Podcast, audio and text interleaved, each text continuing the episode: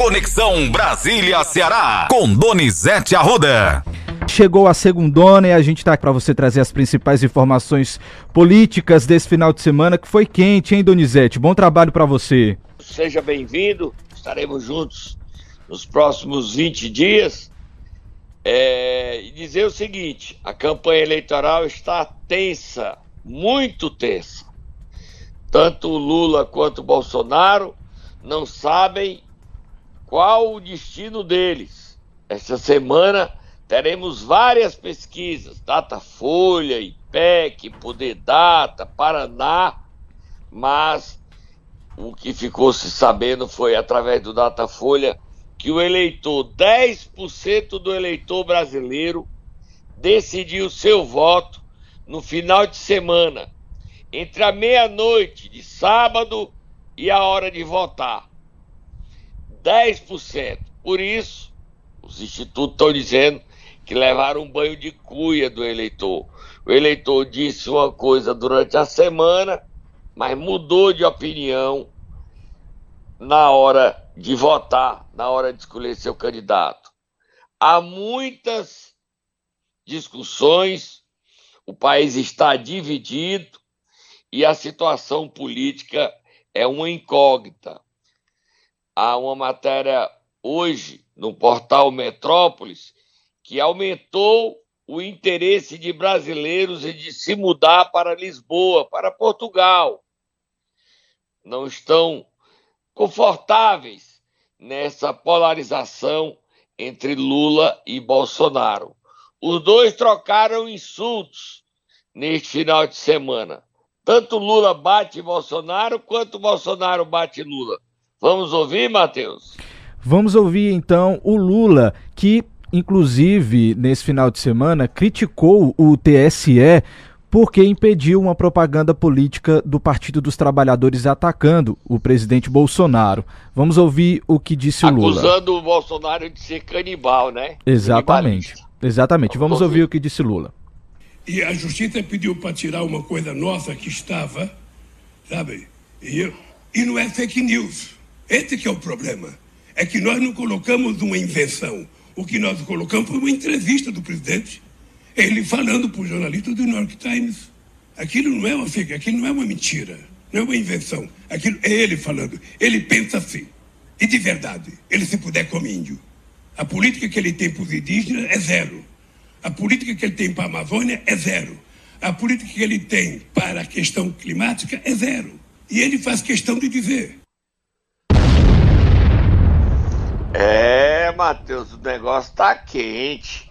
O presidente falou para o New York Times, mas ele disse que foi tese, não era de verdade que ele aceite comer índio, era uma tese, não era verdade. Mas o presidente bateu em Lula. Vamos botar o presidente aí também para ficar um a um. Tá um a zero agora um a um. O Bolsonaro falando de Lula. Na verdade, Donizete Arruda, a gente tinha separado um trechinho do podcast que o presidente Bolsonaro participou nesse final de semana, em que ele ironizou o William Bonner. Não sei se você está lembrado que a gente conversou sobre isso. Ele falando que o William Bonner podia, poderia ser indicado ao STF por conta do posicionamento do Bonner na sabatina e no debate. Aí a gente separou esse trechinho aqui para o nosso ouvinte também acompanhar esse bate-papo que o presidente Bolsonaro teve no final de semana em um podcast. A gente pode colocar? Coloque. Vamos ouvir. É vergonhoso, né? Primeiro, o sorteio pode ser que tenha sido isento. Eu fui o primeiro a falar. Se eu for depois do Lula, é complicava o negócio. Agora, Leon Bonner se postou como jurista. O senhor não deve mais nada à justiça. O cara foi condenado em três instâncias por unanimidade. Você vê vários delatores devolvendo 6 bilhões de reais. É, você vê a gente pagando para os Estados Unidos outro bilhão de dólares tendo em vista a preços maquiados nos combustíveis no Brasil, que prejudicou os acionistas lá de fora. É, inclusive, você vê, o, acho que foi o Renato Duque, se não me engano, lá no hangar de São Paulo, da TAM, tá? ele falou que esteve lá, interação premiada, e que o Lula sabia de tudo. O Bonner, no meu entender, tem muita chance de ir para o Supremo Tribunal Federal. Porque você não precisa sequer ser advogado, tem que ter conhecimento jurídico. E o Bonner demonstrou conhecimento jurídico, né? Tá aí, não deixou de bater no Lula também, né, Donizete? bateu sim, né? Disse que o Lula vai nomear o Bonner para o Supremo.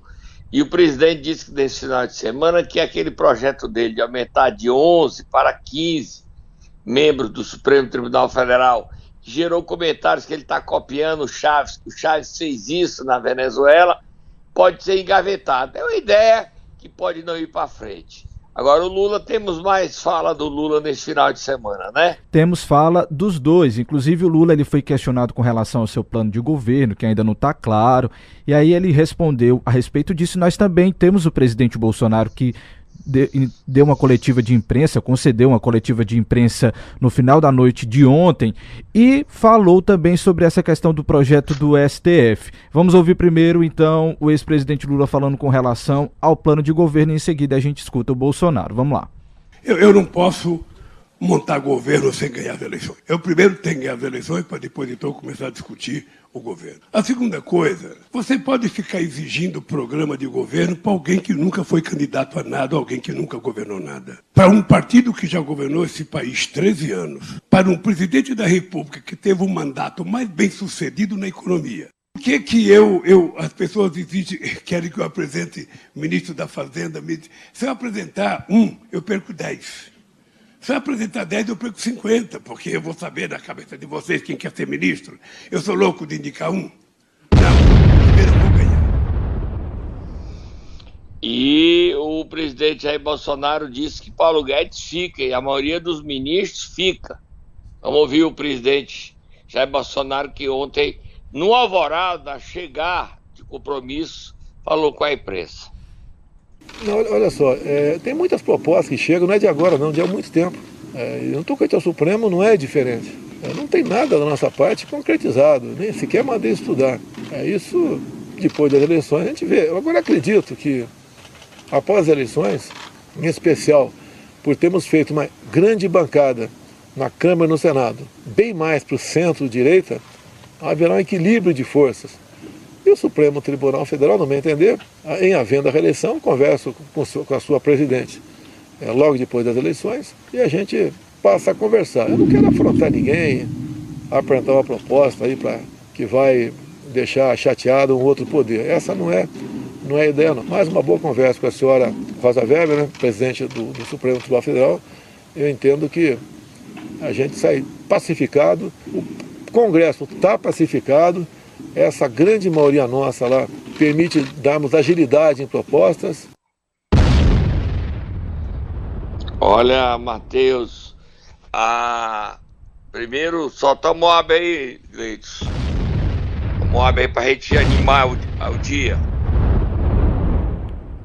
É, mudando um pouco de assunto, dizer que a gente amanhece a segunda-feira com muita atenção no mundo. A Rússia começou a atacar Kiev, capital da Ucrânia, como retaliação à destruição de uma ponte construída pelos russos que ligava Moscou à Crimeia, região ocupada pela Rússia no mar. E o clima é de muita tensão, muita expectativa se Putin vai usar armamentos nucleares contra a Ucrânia. Isso faz todo mundo estar atento ao que vai ocorrer. Morreram oito ucranianos nesta manhã, mas a expectativa é que Putin se retalie a Ucrânia e coloque armamentos nucleares. Isso pode parar o mundo. As nossas eleições perdem importância, relevância e geram tensão diante do que está ocorrendo na, na guerra entre a Rússia e a Ucrânia, tá? Ainda voltando ao nosso mundinho, mundinho do Brasil, dizer que o portal Metrópolis falou que só 25 deputados foram eleitos sem consciente eleitoral. E não inclui nenhum do Ceará. Eu acho que esse levantamento está errado. No Ceará, três deputados, três, pelo menos um com certeza, André, foi eleito sem consciente eleitoral. E eu acho que foram três. André, foi eleito, além do André, o Célio Student e o Júnior Mano. Os três foram eleitos sem consciente eleitoral. Mas nós vamos fazer um, uma pesquisa hoje consultar o TRE e eu prometo a vocês que amanhã eu garanto quantos foram eleitos. E a votação, o voto, subiu muito. Era seis reais o voto, teve voto, deputado que pagou o voto. Declarado, não é o Caixa 2, a 51. Como tá cara eleições, hein, Matheus? Como tá cara eleições? A gente então vai dar uma rápida pausa agora, Donizete Arruda, e você volta no próximo bloco então com o Momento Nero, ok? Combinado? Ok, combinado, vamos beber águazinha. Momento Nero! Donizete Arruda, segunda-feira, nós vamos acordar quem hoje? Nós vamos acordar quem, Matheus? Vamos acordar alguém que merece dormir menos. Vamos dormir menos. Que até agora não decidiu sua posição nas eleições presidenciais. Nem no primeiro turno, nem no segundo turno. Senador Cid Gomes. Quem é que Cid apoia? Você sabe, Matheus? Antes vai, Tata, acorda ele.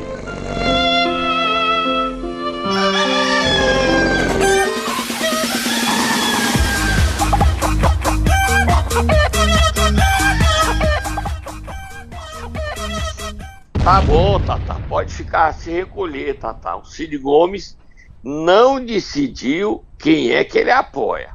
Não decidiu. Você sabe quem é que o Cid Gomes está apoiando, Matheus? Eu não tenho a mínima ideia, Donizete Arruda. Tô esperando você contar os detalhes disso daí. Tem uma, Tem, você, tem, você tem alguma ideia para contar pra gente? Também não. Mas você não é que nem o seu antecessor, não, né, Luciano Augusto? Fica no muro, não, né? Porque você não sabe mesmo, né? Eu não sei de nada, Donizete Arruda. Não é que eu tô Ah, em cima mas- do. Não sei de nada. Ah, velho. Nossa, como você não sabe nada. Esse, é- esse aí veio pior, veio pior do que encomenda, esse Matheus. Veio pior do que encomenda. Olha, esta semana, o governador eleito é, Eumano de Freitas, governador eleito do Ceará, está agendando o encontro dele com o senador Cid Gomes com uma missão específica convencer Cid a aderir à campanha do presidente Lula. Não é presidente, é presidenciável Lula. O Eumano e o Camilo estão coordenando a campanha de Lula no segundo turno no Ceará. O Lula teve 65,91% dos votos. E a intenção de Eumano e Camilo é, primeiro objetivo, manter essa votação.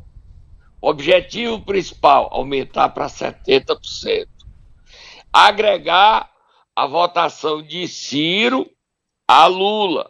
O Ciro teve no Ceará 6,8. Eles querem conseguir pelo menos 5 pontos percentuais desses 6,8 para a votação de Lula, que daria a Lula 71% dos votos. Mas não está simples. O Bolsonaro tem crescido muito. Isso é possível constatar na quantidade de carros com adesivos de Bolsonaro, não apenas em Fortaleza, como na região metropolitana, como no interior do estado. Isso tem se notado. Tanto que Camilo e Eumano fizeram adesivaço neste final de semana para se contrapor ao crescimento neste setor de uso de carros, adesivo em carros, em Fortaleza. O jogo tá pesado, pesado. Solta a Moab aí, ma- Mais uma, mais uma. Moab fogo no motor.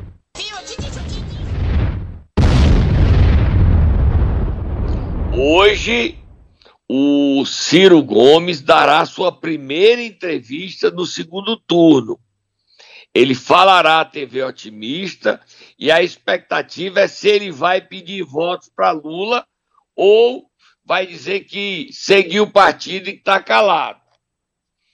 Muita expectativa sobre essa entrevista de Ciro Gomes, não só de Lula e de seus aliados, como também de Bolsonaro e do povo cearense.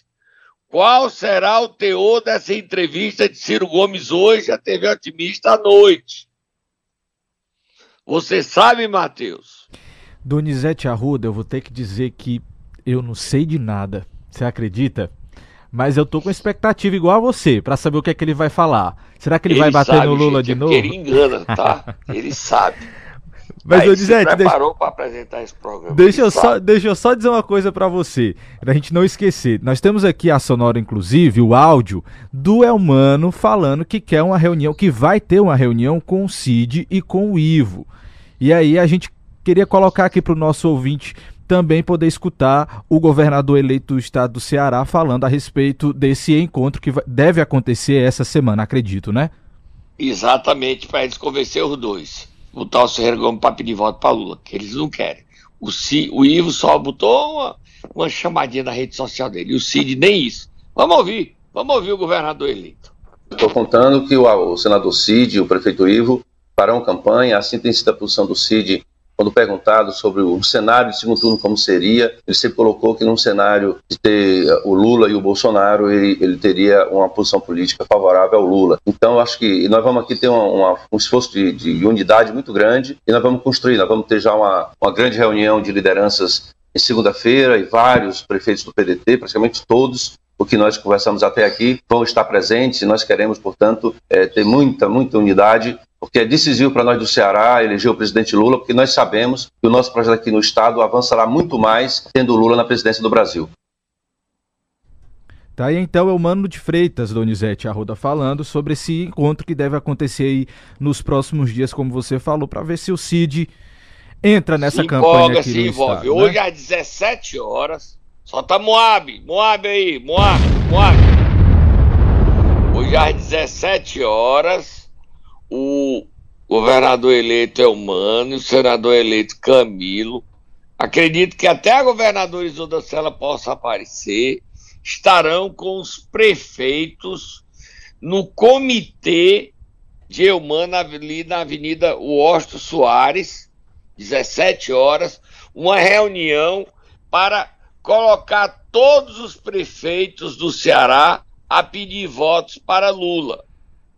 Eu não sei quantos prefeitos do Ceará vão votar em Lula. Eu sei, eu estou tirando pelo inverso. Quantos prefeitos declararam votos em Bolsonaro? Por enquanto, que eu sei, é o Valdir Coutinho de Independência. Agora eu quero confirmar outros prefeitos, outros, que vão declarar apoio a Lula. Por, eu não sei se o prefeito de Parambu vai declarar apoio a Bolsonaro. Eu não sei se o prefeito de Juazeiro, Gleidson Bezerra, vai declarar apoio a Bolsonaro. Eu não sei. A gente não sabe. Os prefeitos estão sendo sabidos. Eles se escondem e ficam quietos. Não dizem quem vota. Não se expõem diante da eleição que está tão acirrada nacionalmente ou vou fazer pela terceira vez a pergunta que eu já sei a resposta. Você não sabe quantos prefeitos apoiam o Bolsonaro no Ceará, não, né, Matheus? Hum, hum. Sei não. Tá certo. Eu também não sei, não. Mas eu vou começar a perguntar. Prefeito Gleite, o senhor apoia quem para presidência da República? Prefeito Regis de Boa Viagem, o senhor apoia quem para a presidência da República? Porque o Regis é muito ligado ao Genesias. Prefeito Genesias Noronha, lá em Parambu, o senhor apoia quem? Eu quero saber quantos prefeitos apoiam. Como também eu quero saber como é que vão ficar aqui a como é que ficará a situação na campanha eleitoral. Eu sei que quem apoia Bolsonaro, Valdir Coutinho de Independência não falou, mas quem já abriu a boca, quem já gravou vídeo pedindo voto para Bolsonaro, você sabe quem foi, Matheus? Quem foi Donizete Arruda? Conta pra gente. O prefeito do Eusébio Arcelon Gonçalves. Esse já declarou apoio e pediu votos para Bolsonaro. Sem medo ele pediu votos para Bolsonaro. O Bolsonaro tem um prefeito dos 184 trabalhando abertamente pedindo voto para ele. Arcilon Gonçalves. E o Arcilon é, não esteve na reunião de sexta-feira, mas o André esteve e disse que está trabalhando com a Arcilon e organizando. E o André é destaque agora no programa falando, ele está indo hoje a Jati gravar lá na transposição a pedido do presidente Jair Bolsonaro. Gravar e mostrar o benefício da transposição. E ele falou com a gente. Vamos ouvir o André Fernandes. É uma missão muito árdua, difícil, saber que depois de uma situação dessa, um resultado desse aqui no estado do Ceará, é muito complicado reverter, mas acreditamos sim que a gente pode virar esse jogo. Estamos fazendo aí uma coordenação alinhada com todos os deputados federais e estaduais eleitos e suplentes, bem como os vereadores. O nosso senador Eduardo Girão também está na campanha, lideranças locais em todos os municípios. A gente está falando não, não ao aborto, não às drogas, não ao crime, não à ideologia de gênero não ao PT. Estou indo, inclusive, em Jati, uma missão oficial para mostrar para o povo cearense, para o Nordeste, para todo o Brasil, o que o presidente está fazendo pelo estado do Ceará e pelo Nordeste, trazendo as águas do Rio São Francisco. Vou mostrar a barragem, vou mostrar a prosperidade da região e vou mostrar o porquê que o nosso presidente Jair Bolsonaro tem que continuar sendo presidente. Matheus, o jogo tá pesado, o André tá trabalhando, mostrando muita maturidade, assumindo papéis dados pelo Planalto. E ó, a gente agora vai ouvir. Eu disse que tem um prefeito que assumiu publicamente que vota em Jair Bolsonaro, que é o Acilon, teve um que assumiu dois. O Sato também já declarou apoio a Lula. Mesmo sendo no PDT, o Zé Sato, prefeito de Fortaleza, reuniu os vereadores na sexta-feira e declarou apoio a Lula. Mas teve um que foi além.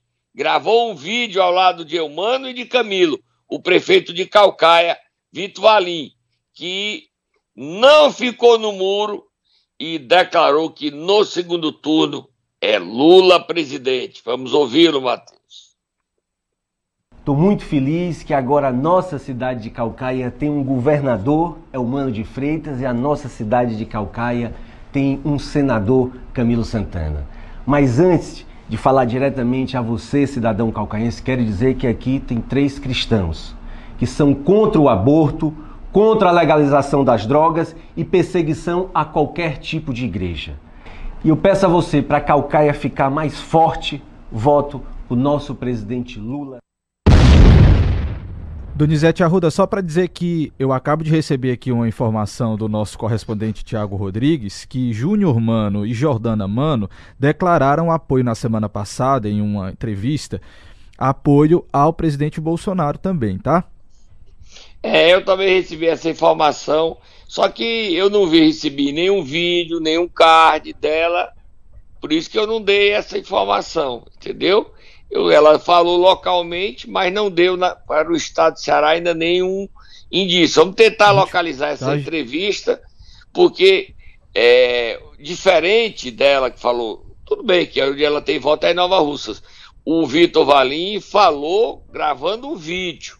Sim. O Acilon gravando um vídeo. Então a gente espera que os prefeitos mostrem suas posições claramente, com transparência. Só que tá todo mundo ali querendo ficar na moita, se escondendo. Assim, o jogo tá pesado, eu vou ficar, eu vou quebrar minha perna, deixa eu pedir meu voto quietinho. Se, tentando sobreviver, né, Matheus? Tentando sobreviver, que o jogo tá pesado. Não tá simples. Não está simples. E, Matheus, virando aqui a página falando, você viu aí o UOL, qual é a manchete do UOL? Afeta o Ceará alguns municípios. Você viu? Não vi, mas já estou abrindo aqui para poder acompanhar junto com você o que é que diz a manchete do portal UOL nessa manhã de segunda-feira. Solta Moab, fogo no Muturo, Moab, fogo no Muturo, Moab, fogo no Muturo. Cartel do asfalto fraudou licitação de um bilhão de reais no governo federal, diz TCU é a Codevasf. Codevas fraudou com a empresa conhecida no Ceará, Engeforte. Engeforte. Essa empresa fez asfalto no Ceará em alguns municípios. E esse asfalto, essas obras, está sendo considerada superfaturada pela auditoria do Tribunal de Contas da União, que diz que houve fraudes, corrupção. Os municípios cearenses não são culpados, porque as obras foram executadas pela Codevas diretamente. Mas é dor de cabeça, porque a obra, quer dizer, que poderia ter sido um benefício para o povo, está virando uma problemática, porque os prefeitos vão ter que dar esclarecimentos, ir a Brasília, mostrar que não estão envolvidos. Eu não estou dando nem o nome dos municípios para não envolver, por enquanto, ninguém. Que o TCU vai fazer novas investigações e levar esse caso para a Polícia Federal. Que dor de cabeça! O prefeito sofre uma obra, consegue. A obra é executada e há superfaturamento, há roubo. Culpa teu prefeito. Nesse caso, nenhuma. Nenhuma responsabilidade. Mas a Codevasf vai ter que se defender e o caso ainda vai gerar muita confusão. Tá bom, Matheus? Para terminar o programa de hoje, seja bem-vindo.